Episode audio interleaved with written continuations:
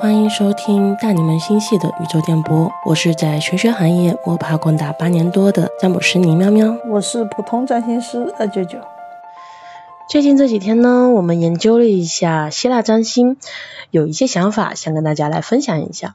首先呢，先来讲一下占星的一个分类，初学者不太了解这个东西。占星它的分类大概来分的话，分成现代占星和古典占星啊、现代占星就大家蛮常见的一些心理占星啊，包括我们大家都知道的星座呀，这些都是现代占星的范畴。其实呢，现代占星的创造也是蛮有意思的，因为当时英国算命是违法的，所以现代占星的现代占星之父，他因为算命 被抓进去了。他的律师跟他建议说，你可以往心理学这方面去靠，把占星往心理学这方面去靠。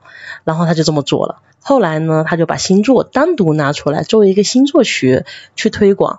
所以呢，现在更多人知道的是星座，而不是占星这个东西。当然，好像现在这几年占星也慢慢的越来越多人他知道这个东西了。对，中国人就爱算命嘛。有一句非常出名的话，叫做“性格决定命运”。这句话其实就是现代占星之父说的。所以，那么古典占星呢，它的一个范畴就很大。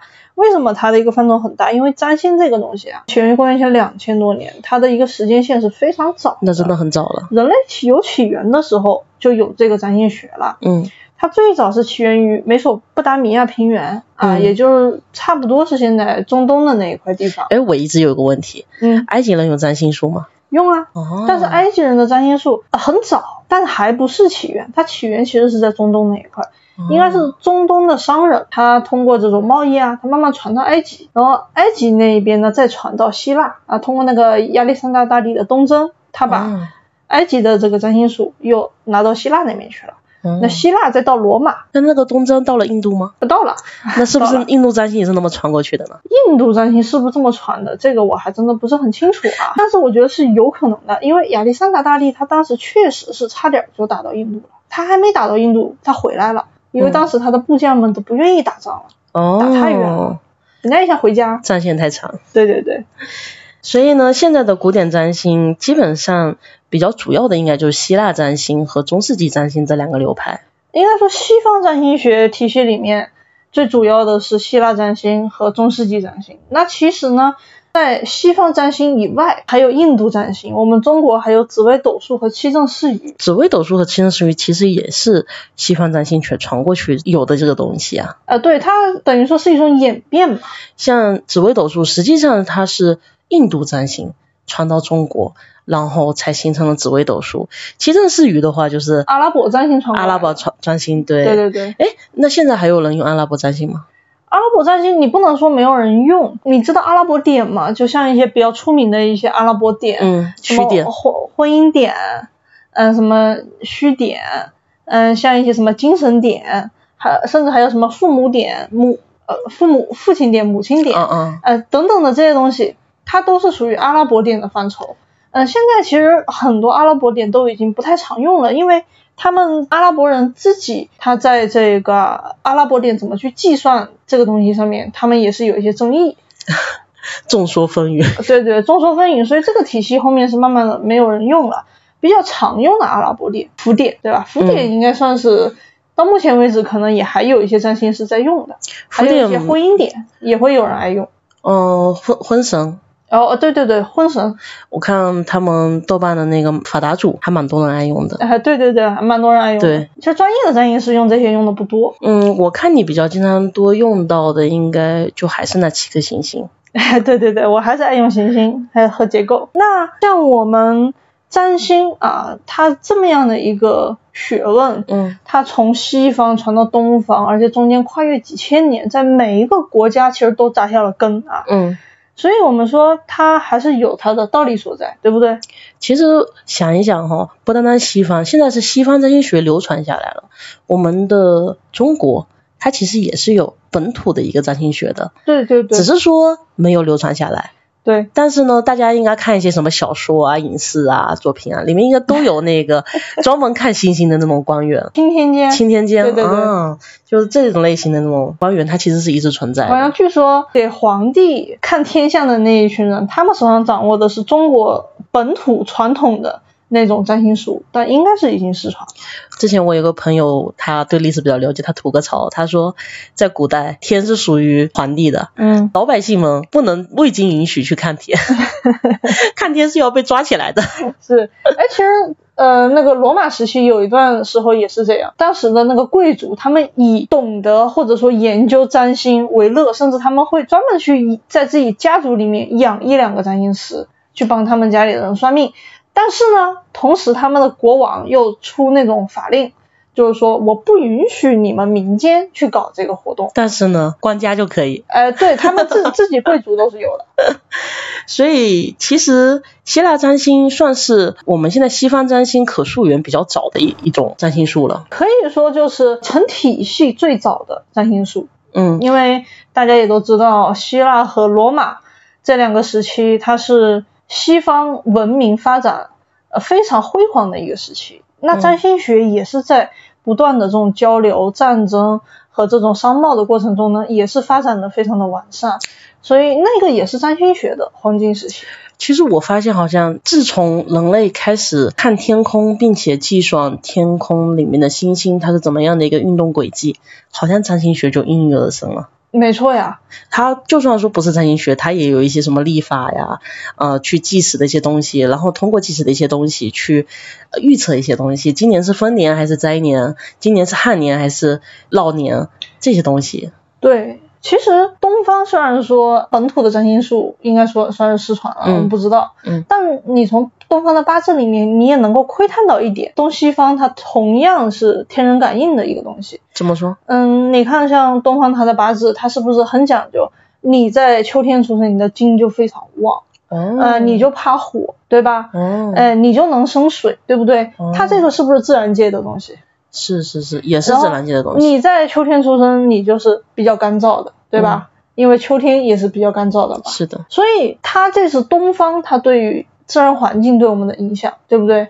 那其实自然环境也是天的一个体现对，啊，其实自然环境也是天，它只是离人更近的一个天，天上的星星也是天它就是离人相对来说更远的啊，天。反正就大环境对于我们人类的影响。对，它其实都是天人感应。现在的这个古典占星学当中，基本上就是两个流派，一个是中世纪占星，一个是希腊占星希腊占星。嗯，研究中世纪占星的人和研究希腊占星的人，好像一直都不太合得来。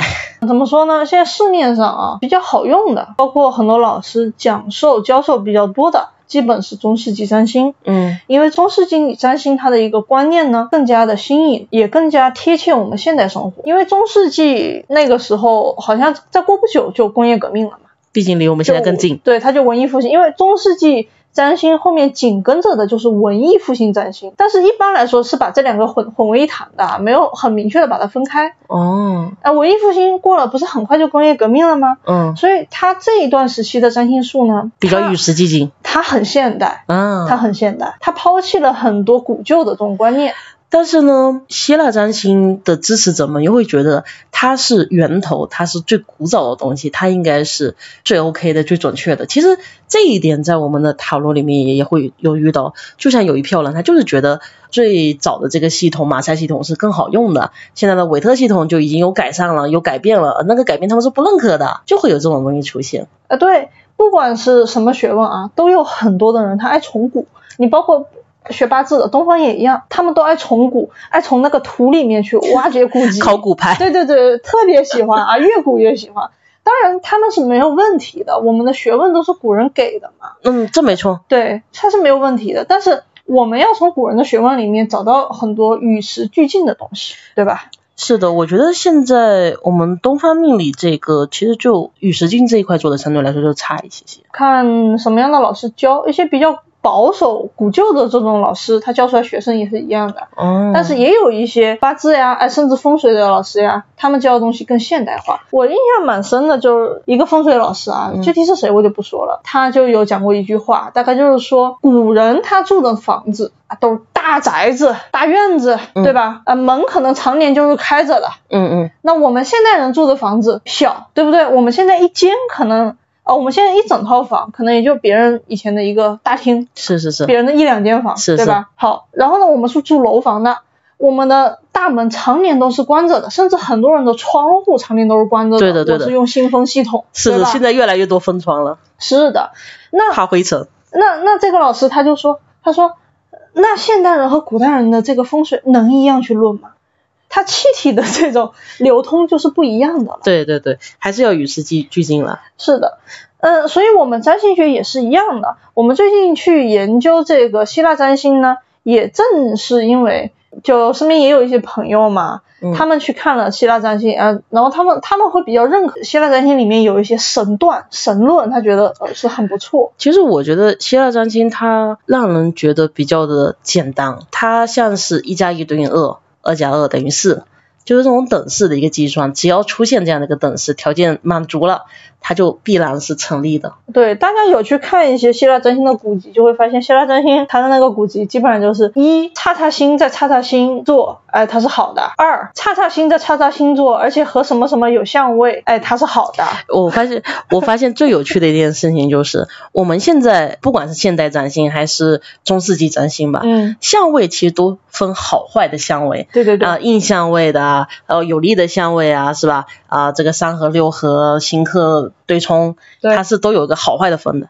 哎，我发现希腊占星居然不分哎，哎，对，它不分相位。希腊占星对于相位的理解非常宽泛，懂一点点占星学的朋友都知道，假设说我们的金星在一个白羊座，木星也在白羊座，但是如果他们离得比较远的话，我们不能说这两个是合相，对吧？但是嗯如果以希腊占星的观念来说在的一话，个星座就是合相，对它同时在一个星座，这个金星和木星就是合相的，不管他们实际隔得有多远。甚至在一个宫位都算合相。对，是这样的。所以希腊占星这边，我们研究下来、看下来，我们觉得它最大的一个问题就是什么呢？其实就是我们刚刚提到的，它的很多观念不够与时俱俱进，它非常的陈旧和腐朽。举一个例子吧，嗯、就比方说希腊占星里面，它很在意一个人的格局好不好，呃他能不能成功，对吧？其实这个问题，我觉得基本上到了现代，还是很啊多大人家想都知道。很在意，对吧？所以呢，哎，那我们也很感兴趣啊。那我当然一下子我就去看，哎，我看看希腊占星那边是怎么讲格局的。嗯好，呃，很复杂的方法我就不跟大家讲，我讲它其中的一条。我们希腊占星里面呢，它有一个点啊，它是叫做浮点。嗯这个浮点呢，它其实是根据太阳、月亮和上升的位置去计算出来的。它非常看重太阳和月亮的这个位置。那么我举一个例子啊，它这个浮点，假设它的位置好，和我们的上升有一些好的相位，嗯，哎，那他就会觉得你这个格局是相当不错的。那如果有坏的相位呢？如果有坏的相位，哎也是好的， 因为因为希腊占星里面好坏相位它没有那么重要，它的重要它的逻辑是什么呢？有相位就等于有联系，有相位就有联系，对，有相位，那我这个福气就能给到命主。不管是通过好的方式给还是不好的方式给吗？哎，对。所以呢，他会通过这个东西，他去看一个人的福气好坏。但是这一套方法呢，其实拿到现代来是不怎么适用的啊。我们其实也拿了一些名人的星盘来做这个验证，其实适用性不不算是非常高。而且呢，我跟喵喵也讨论了一下，为什么这个适用性不高？因为我们去寻求它的一个时代逻辑，它是这样的：嗯浮点就是所谓的福气，嗯它为什么和日月的关系那么紧密啊？我日月的位置发生了变化，浮点就会发生变化，因为日月在我们星盘里面代就表的父母。就是爸爸妈妈，也就是说我爸爸妈妈什么样，跟我这个浮点的位置非常重要。那么放到古代的逻辑里面来说，嗯古代人他讲究阶层，对吧？嗯古代基本上不存在跨越阶层，比他较难，他一个阶层基本钉死，对吧？对那我爸爸是国王，我妈妈是皇后，那我一定是什么？公主或者王 子，啊对不对？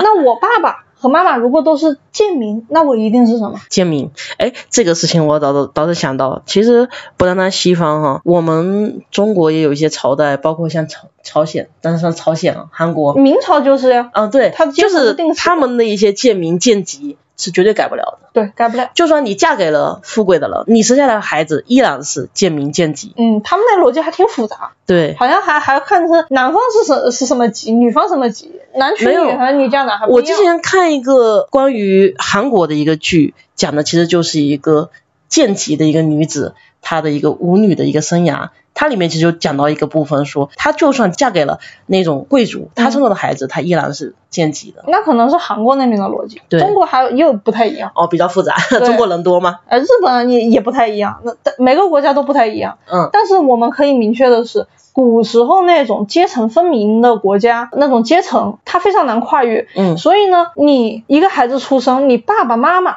是什么样的，他有钱没钱，有阶层没阶层，它非常重要。我觉得重点不是有钱没钱，重点是阶其层实。还是阶层啊，就像你说，罗马那边可以做自由民啊，奴隶可以得到解放做自由民，他可以有钱，但他也不可能成为贵族，很难，反正很难，还是有有途径的。就几乎不可能哎，成为对，贵几族。乎不可能成为贵族。对，呃忽略不计，把那些弄成投机。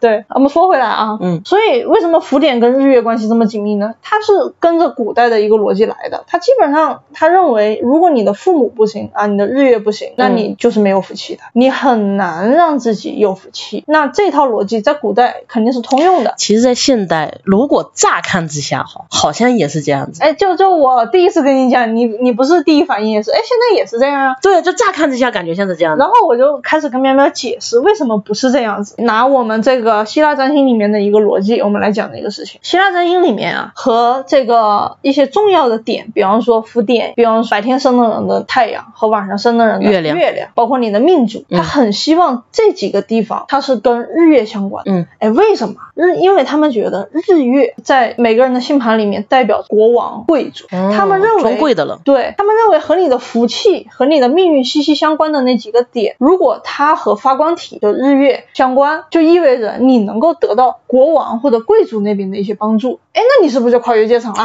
就现代来说也是这样子啊。好，那我们再继续讲，它里面第二个逻辑是什么呢？这几个点它非常讨厌凶星，嗯就就是火星和土星。嗯，那这两颗星呢，哪怕跟你的这几个点是好的相位，也不行。也 不行。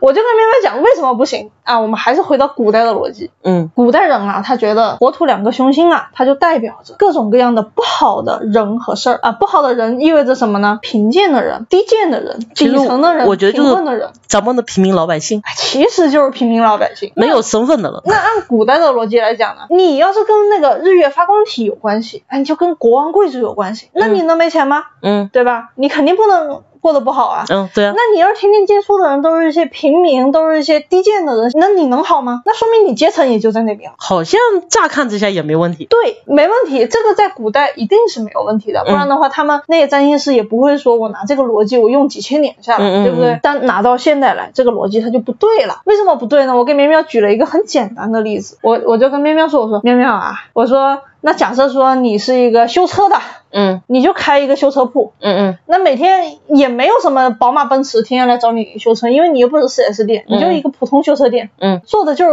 周边那些平民老百姓的事。嗯，你是不是每天接触的都是平民老百姓？是啊。好，如果说修车车还稍微有点钱，那我们修电动 车好不好？我们就来修电动车，你就非得把我拉 下来。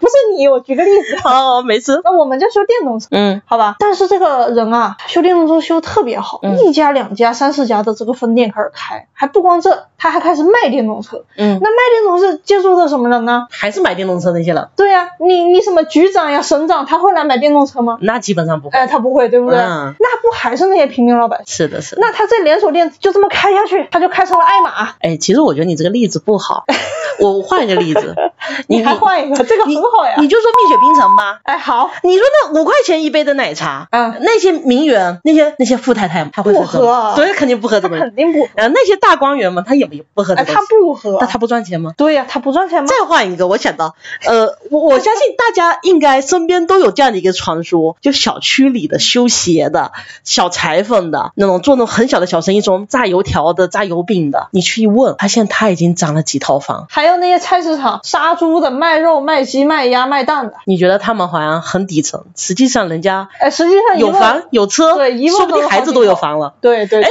我想到我们之前装修师傅啊，看起来天天穿着灰扑破扑破的，烂烂的，然后一问，哦，他家里老家已经干上一套房了，准备福州再买一套房给他儿子了。他还拆迁了，手上还好几套。是啊，哦，天哪，所以啊，朋友们，古代的观念为什么拿到现代来，它是不适用的？它的问题就在这儿。咱们平民老百姓啊，不求多么高的阶层，但是我们靠着自己的努力，我们就算跟王公贵族没关系，我们就真的没法挣钱了。我觉得是古代的阶层跟我们现在阶层概念不一样。我们现在阶层可能不单单看的是身份地位，他也看财富，或者说甚至财富显得更加重。现在商人的地位其实算是非常高的，但在古人那边，不管是东西方，我估计商人都是西方还好，哪里？然后跟你讲一个事儿啊，我今天刚刚上课的时候跟学生讲了，讲到赫尔墨斯这个神明。嗯，赫尔墨斯这个神明呢，其实在希腊神话当中，虽然我们现在很多人喜欢他，因为他长得很俊美，嗯据说长得比女孩子还好看的一个男孩子，嗯但是呢，他实际上他是一个非常微不足道的神，他是帮神明送信的一个信使神。嗯然后他主管谁？他主管哪一些人？他是商人之神。嗯，骗子的 神明，手工艺人的神明，还有变戏法的那种神明。你你们就想要把这几个东西拉在一起，那说明可能在古人看来，变戏法的像什么小丑啊、魔术师啊，其实现在这好不就像明星嘛？哎也可以说是明明星。星说相声，哎，对，然后呢，做生意的，然后骗子、手艺人都是绑在一块的，都是名声不太好。可是这几个拿到现代来，除了手艺人差一点，哪个没钱？嗯手艺人怎么差了？手艺人，你想想那些大厂里的会有技术的那些人，虽然说也有一些嗯职业的瓶颈吧，但是毕竟还是比大多数没有技术的人收入高嘛。对，但其实有手艺的人至少饿不死，哎，对再再差饿不死。我早几年就说，哎，我要以后生孩子，至少让他学门手艺，腌个榨菜都可以，至少饿不死。 对对对对对。所以其实呃，如果说古时候你必须跟王公贵族搭上这种关系，你才能有钱有社会地位，那其实拿到现代来，我们很清楚不是这样的。你只要头脑够聪明、够灵活、够机灵，或者说你有一门技术，而且能够把它发扬光大，你也能挣钱。你不是说你非得啊，我们就不能说了。嗯啊， 其实还有一个逻辑，我们从星盘上面来看，其实你的星，你的一些比如说命主啊之类的，跟你的那些吉星或者太阳、月亮有关系，其实就挺常见的，对在很多人的星盘里，他的命主都跟他的太阳、月亮有关系。但是现在的贵族有那么多吗？古时候人少啊，那贵族可能还蛮多的，或者说贵族的随护啊、一些子女啊还蛮多的。现在的人这么多，贵族能不能占到百分之一啊？ 这谁知道呢？所以呢，从星盘的一个角度上来看，好像也说不通，是吧？到现代。是的，所以为什么说希腊占星，嗯，到了现代过后，目前大家既用的少了，也教的少了。大多数的占星师，他只是说我去看一下希腊占星，可能里面有一些这种思想啊，我能够去利用上，但是他真正的那种技法使用，那真的是不多了啊，他也不够严谨。因为在希腊的时期，毕竟还没有望远镜，还没有办法去计算那么精确的一些东西，所以它的相位就像我们刚刚说的很简单，在同一个宫位里面，如果你用的是正宫，同一个宫位里，那就是合合相相。 然后相位是按星座或者按宫位去算的，你的宫位啊，它是形成一个好的相位的，就是好的相位。对，它没有说很细致的，但是到了中世纪，随着科技的发展， 虽然那时候科技也不算很多发展，但是也算发展了一点。他至少行星在哪个星座多少度，他能够很清楚的去测量。对，那个时候的话，慢慢的，我觉得就会更加接近于我们现代的一个实际天体的一个运作。对，而且希腊占星它还有一点是比较好玩的，它对于那个命运的一个论断，其实也特别的粗暴简单啊。我我这个说的命运是动态，嗯，它就是比方说你是白天出生的人，那就看太阳；晚上出生的人呢，你就看月亮。嗯，那这个月亮，你看它什么？它月亮看它的三分主星，大家可能不太懂什么是三分主星，没关系，你就只需要知道是跟那个月亮挺相关的三三颗颗星然后呢，他就把第一颗星，他就觉得是你的早年；中间那一颗星，他觉得是你的中年；后面那颗星，他觉得是你的晚年。然后你就去看这三颗星，他们是好还是坏。它的好坏怎么判断呢？在占星里面有一个叫始序果的这样的一个宫位的一个逻辑。所谓的死序果，死宫第一个宫最好，果宫最差，序中间相对来说不不好不差一点点。那如果你的心落在死宫，就比较好的第一个宫，那就比较好，就比较得贵；落在果宫最后一个宫，它就不太好。所以他们在论断的时候也特别粗暴简单，他基本上看到你的星盘里面跟月亮相关的那三颗三分主星全部都落到最坏的那个宫了，那你就凭借命；如果全部都落在最好的那个宫了，富贵命、 亡 命，然后那天我们验证了几个盘，就很好玩。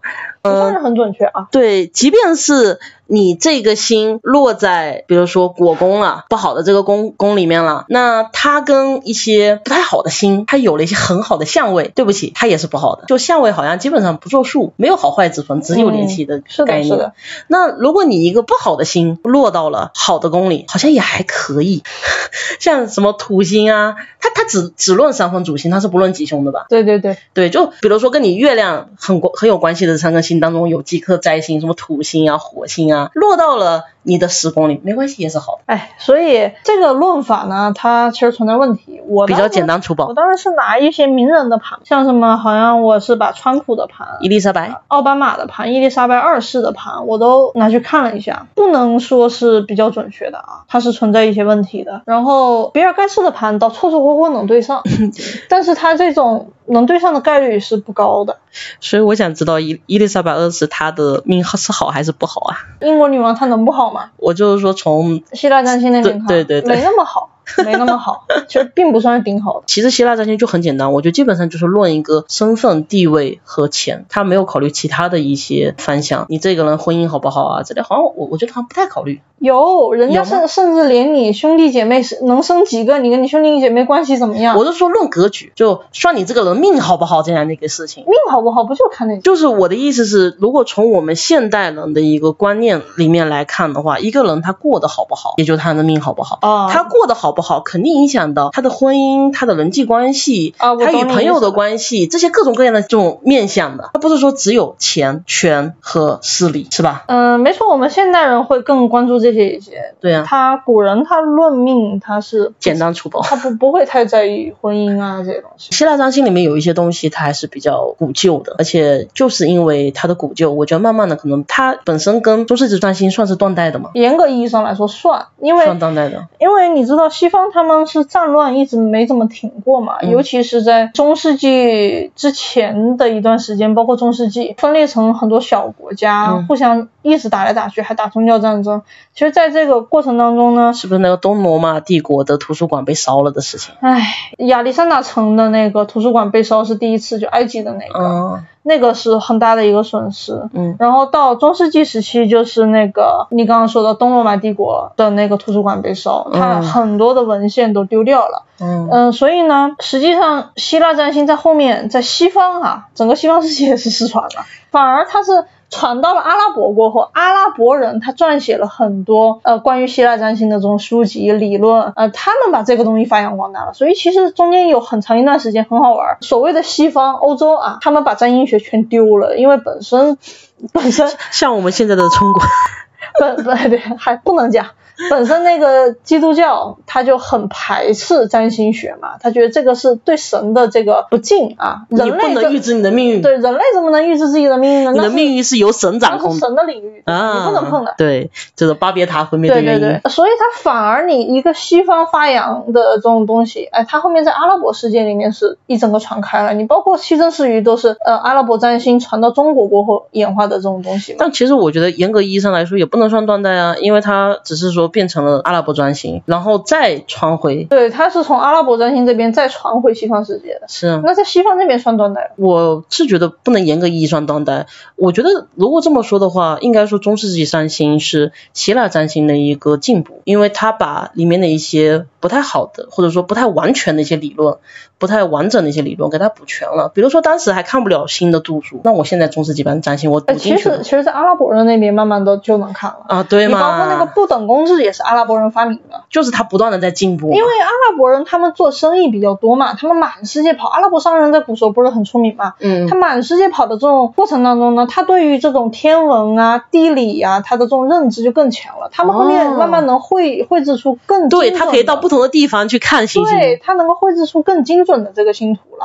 哎，其实看星星是个蛮好玩的事情。我们晚上去遛狗的时候，经常就在看星星，看这个天空当中。哎，其实我们发现，最近天空当中最亮的并不是北斗七星哦，最亮的是木星，是木木星星。超级亮，我们一直在天顶的位置。我们这两年一直看到那个呃最亮的那颗星，一直以为它是北斗七星里面的一颗，但是后来才发现，因为把星盘拿出来一对照，哎，哦，它原来是木星。对对对，然后木星基本上在那个位置，因为木星是岁星，它一整年才会动。对但是呢，月亮就不断的在动，不断的在动，不断的在动。我的我们最近晚上出去散步都很爱看星星。对大家如果也就是最近天气比较好啊，你基本上在晚上十点左右的时候，你就抬头往天上看，晚上十点的时候抬头往天上看，很亮的那一颗星就是木星。今天我们要聊的东西基本上就是这一些，希望也给大家一些新的启发。